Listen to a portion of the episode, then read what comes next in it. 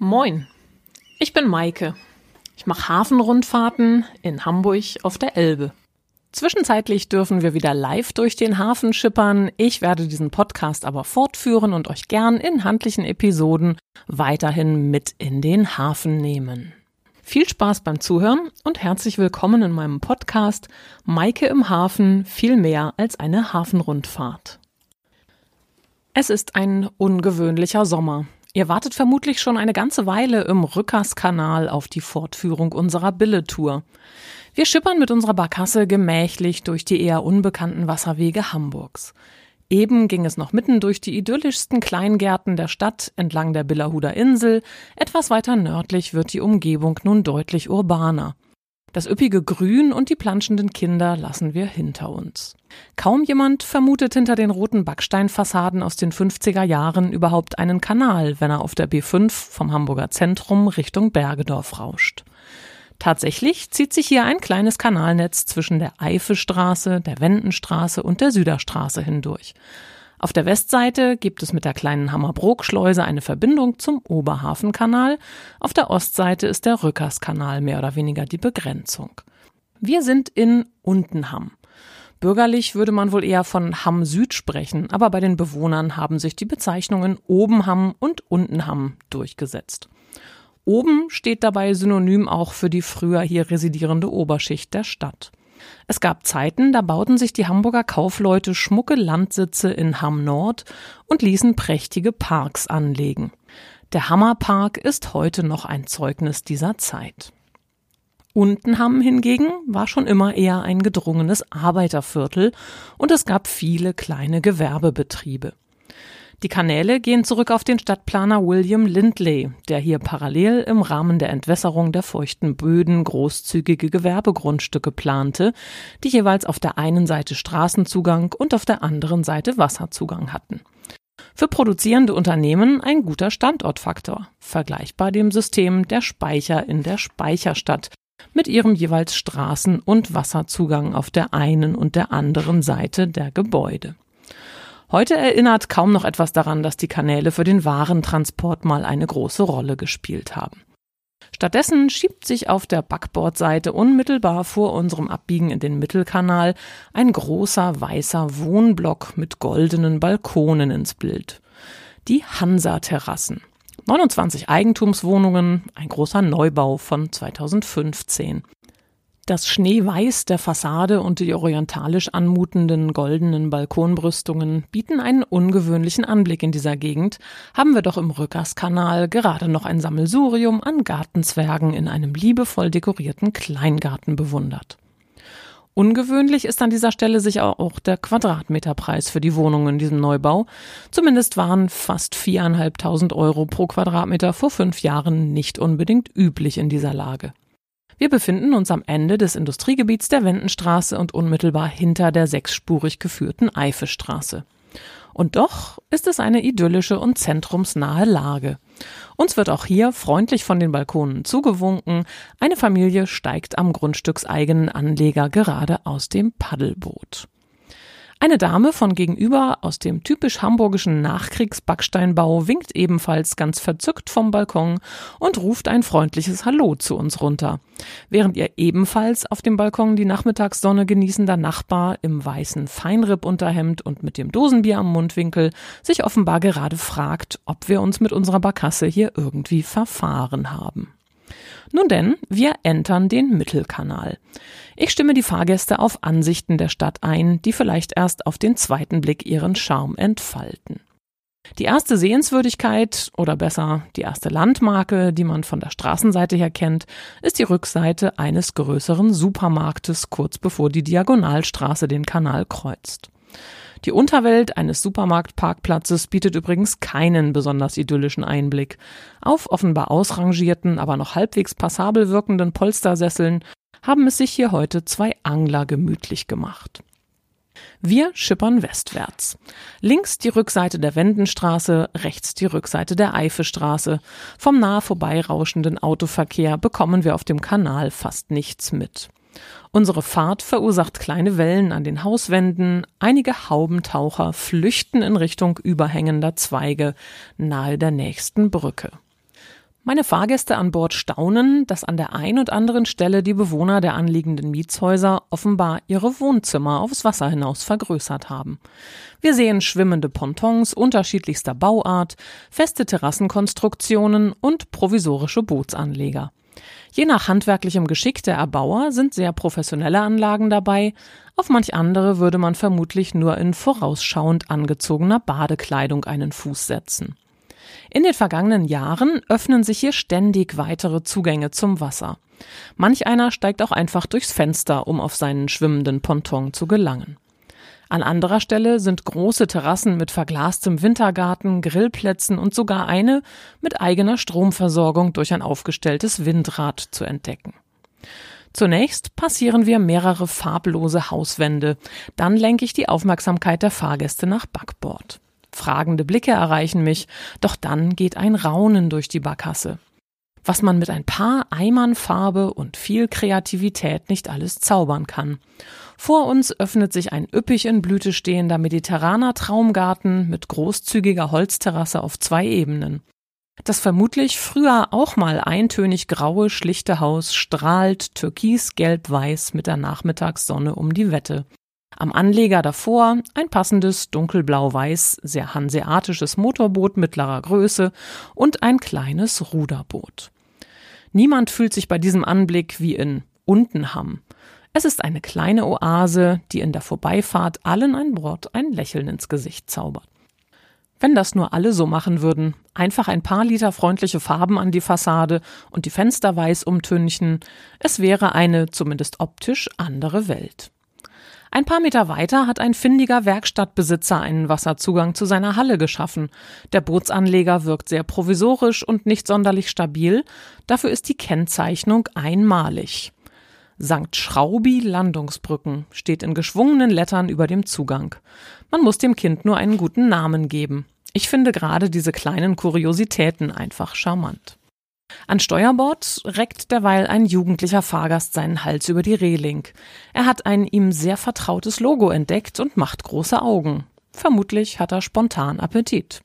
Für alle sichtbar tauchen nun rechts vor uns die bekannten goldenen Bögen des McDonalds-Logos auf. Der MacBoat-Anleger ist ein gelungener Marketing-Coup, einer von weniger als einer Handvoll weltweit übrigens mit Bestellanlage direkt unten auf dem Ponton. Allerdings muss man sich die Snacks dann doch wohl selbst oben am Schalter abholen. Aber bestellen kann man gemütlich direkt unten am Wasser. Für unsere große Barkasse ist der Anleger zu klein, aber bei Stand-up-Paddlern und kleineren Motorbooten ist der Zwischenstopp sehr beliebt. Die drei hungrigen Hipster mit Vollbart, Hut und Badehose auf dem Ponton schwenken uns zum Gruß ihre Burger entgegen. Ihr Motorboot dümpelt im Kanal. Unser Schiff schiebt sich gemächlich weiter Richtung Westen. Links türmen sich alte Autoreifen auf dem überwucherten Kanalufer. Manche Holzplanke, die das Ufer im Zaum halten soll, ächzt schon hörbar. Viele Anrainer ignorieren offenbar die Wasserlage ihrer Grundstücke und sehen den Nutzen noch nicht so ganz. Viele Grundstücke werden einfach zum Schrottlager. Die Stadt möchte hier schon seit längerem etwas ändern. Vereinzelt sind Neubauten sowohl in Sachen Firmen als auch im Wohnungsbereich zu entdecken. An vielen Stellen ist aber schlicht noch Chaos und Verfall auszumachen. Die Pflege und Instandhaltung der Uferanlagen obliegt übrigens dem jeweiligen Eigentümer. Wenn also der Hang in den Kanal absackt, dann wird's gegebenenfalls teuer. Wir sind auf dem Mittelkanal. Später werden wir uns auch noch kurz dem Südkanal zwischen der Wendenstraße und der Süderstraße widmen. Wie die Namen vermuten lassen, gab es auch mal einen Nordkanal. Dieser findet sich heute jedoch nur noch als gleichnamige Straße im Hamburger Stadtplan. In den schrecklichen Nächten des Feuersturms 1943 blieb in den Stadtteilen Hamm Süd und im benachbarten Hammerbrook kaum ein Stein auf dem anderen. Nach dem Krieg wurde der Nordkanal mit Trümmerschutt zugekippt und zu einer Straße umgebaut. So erging es vielen Wasserwegen in der Hamburger Innenstadt. Vereinzelt passieren wir auf den Kanälen zu Teilzeit Wohn- und Arbeitszwecken umgebaute Liga, auch ein größeres Hausboot ist dabei. Eigentlich sollte es in Hamburg zum jetzigen Zeitpunkt schon über 1000 Hausboote geben, tatsächlich sind es nicht einmal 100. Woran liegt das? Naja, jedenfalls nicht am geringen Interesse der Bürger der Stadt. Viele möchten aufs Wasser ziehen, die Anträge stapeln sich in den Behörden. aber es fehlen die Flächen. Die HPA, die Hamburg Port Authority, unsere Hafenbehörde, die tut sich etwas schwer, geeignete, nicht mehr genutzte Hafenbecken für Hausboote freizugeben. Außerdem sind die Kosten bei Neubauten sehr hoch. Eine halbe Million Euro sollte man schon mindestens kalkulieren. Dazu ungefähr 120, 130.000 für die Anschlussleitungen. Und so ein Hausboot muss natürlich auch seine Schwimmfähigkeit regelmäßig unter Beweis stellen. Die Auflagen sind recht hoch. Erschwerend kommt hinzu, dass nicht jedem Wasserliegeplatz ein Grundstück zugeordnet ist, sodass auch die Absicherung der Finanzierung bei einem Kreditgeber gegebenenfalls schwer wird, wenn keine Grundschuld eingetragen werden kann. Theoretisch könnte man sich ja auch des Nachts mit so einem beweglichen Hausboot über die Elbe in die Nordsee aus dem Staub machen. Wir nähern uns dem Hochwasserbassin hinter dem Berliner Bogen. Dieses markante, halbrunde Glasgebäude am Ankelmannsplatz nahe des Berliner Tors wurde eigentlich mal für eine Versicherung gebaut. Die ist aber nie eingezogen. Heute finden sich hier einige Reedereien und mittelständische Firmen im Gebäude. Wir betrachten die rückwärtige Wasserseite des Bogens und finden uns nun im Stadtteil Hammerbrook. Auf dem Wasser tummeln sich hier wie immer zahlreiche Stand-up-Paddler. Seit ich diesen Trendsport auch mal ausprobiert habe, weiß ich, warum manche bei unserem Anblick Anflüge von Panik im Gesicht haben. Eventuell gehen einige der Anfänger unter ihnen gleich unfreiwillig baden. Dabei ist unser Schipper heute doch ganz sutsche unterwegs. Wir verursachen kaum Wellenschlag. Am Viktoria-Kai-Ufer, wie sich die Anlage hinter dem Heidenkampsweg nennt, liegt eine ganze Reihe schmucker Hausboote. Die Eigner durfte ich fast alle schon auf meiner Barkassentour begrüßen und es gab interessante Insider-Informationen zum Leben auf dem Wasser. Seitdem wird auch an dieser Stelle immer freudig von beiden Seiten gewunken. Auf einer meiner ersten Touren sprang eine Hausbootbewohnerin beim Anblick unserer sich nähernden Barkasse hektisch von ihrem Terrassenstuhl auf und rannte nach drinnen. Wir wunderten uns und konnten uns kurz darauf ein Grinsen nicht verkneifen. Wir sahen sie wenige Sekunden später am hinteren Fenster, das wir als nächstes passierten, das Bett machen und die Kissen aufschütteln. Seitdem sind an diesem Hausboot die Vorhänge im Schlafzimmer meistens geschlossen. Nachdem wir die Brücke der Wendenstraße unterquert haben, folgt eine ganze Reihe gleichförmiger Hausboote. Eigentlich sollten sie wohl verkauft werden, einige wurden dann jedoch als Ferienwohnungen vermarktet. Eine gute Idee, wenn man zentrumsnah mal anders Stadturlaub machen will. Immerhin ist die fußläufig gelegene Haltestelle Berliner Tor nur eine Station vom Hauptbahnhof entfernt. Unter den Fahrgästen nimmt das Gemurmel wieder zu und ich ahne schon, dass ich treue NDR-Zuschauer an Bord habe. Meine Anmerkung, dass einigen diese Hausboote wohl recht vertraut zu sein scheinen, da hier die Ernährungsdocks gedreht werden, quittieren sie dann auch mit zustimmendem Nicken. Wussten sie es doch. Ab sofort halten sie beim Fernsehen im Bildhintergrund sicher nach unserer durchs Bild gleitenden Barkasse Ausschau.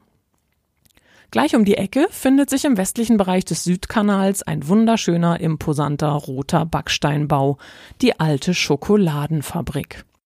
Die Firma Rehse und Wichmann war früher mitten in der Hamburger City ansässig. 1908 musste man allerdings für den Ausbau der Mönckebergstraße den alten Standort aufgeben und errichtete die neue Fabrik in Hammerbrook. Bekannt wurde die Firma mit ihren Schokokringeln mit bunten Zuckerkügelchen drauf. Auf unserer Barkasse wird einigen direkt ganz weihnachtlich zumute. Durch eine spätere Firmenübernahme sind diese Kringel auch als Gartmann-Kringel geläufig. Heute weht uns hier allerdings kein Schokoladenduft mehr um die Nase. Das ehemalige Fabrikgebäude wurde in den 1990ern umgebaut und beherbergt seitdem Gewerbelofts, Fotostudios und Wohnateliers. Ein schöner Anlegerponton öffnet das Grundstück zur Wasserseite. Wir schippern heute mal nicht durch den Südkanal, sondern bleiben auf dem Hochwasserbassin. Parallel zum Heidenkampsweg nähern wir uns entlang weiterer individueller Hausboote der Schwarzen Brücke. Bei einem Hausboot in der Reihe bekommt der Begriff Wohnen auf dem Präsentierteller eine ganz neue Bedeutung. Es gibt hier ein Hausboot, das komplett rundum verglast ist und bei dem man dem Bewohnerpärchen direkt auf die mittig auf dem verglasten Ponton installierte Küchen- und Arbeitsinsel schaut. Vermutlich sind wir ein paar Mal zu oft am Berg mit der Bügelwäsche vorbeigeschippert, Seit dem vergangenen Jahr gibt es Sichtschutzrollos, von denen ein Teil nun immer zugezogen ist. Auf der linken Seite passieren wir eine auffällige Grünanlage. Das ehemalige Gelände der Stadtreinigung. Hier am Bullerdeich gab es mal einen großen Recyclinghof. Inzwischen ist hier neues Leben entstanden. Im vergangenen Jahr wurde die Parksfläche eröffnet. Gedanklich bitte Parks in Großbuchstaben schreiben. Wer mehr wissen möchte, der tippt einfach mal alster-bille-elbe-parks.hamburg ins Internet oder googelt Parks und Bullerdeich.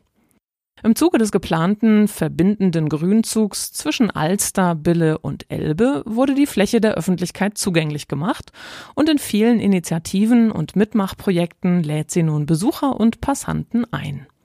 Zum Mitgärtnern, zum Verweilen, Ausstellungen betrachten, Insektenhotels bauen, mitdiskutieren und zum Staunen, wie man einen Recyclinghof recyceln und damit wiederbeleben kann. Am Ende des Hochwasserbassins treffen wir wieder auf den ursprünglichen Verlauf der Bille und folgen ihr zur offiziellen Mündung in die Elbe an der Brandshofer Schleuse. Unter der Schwarzen Brücke hindurch geht es vorbei an einer Stärkefabrik und zahlreichen Maisschuten, die hier auf Entladung warten. Was es damit auf sich hat und was heute noch so alles in Schuten, also in Lastkähnen, die keinen eigenen Antrieb besitzen, durch den Hafen geschubst und geschleppt wird, das erzähle ich euch in den nächsten Folgen, wenn es wieder heißt, Maike im Hafen viel mehr als eine Hafenrundfahrt. Ahoi!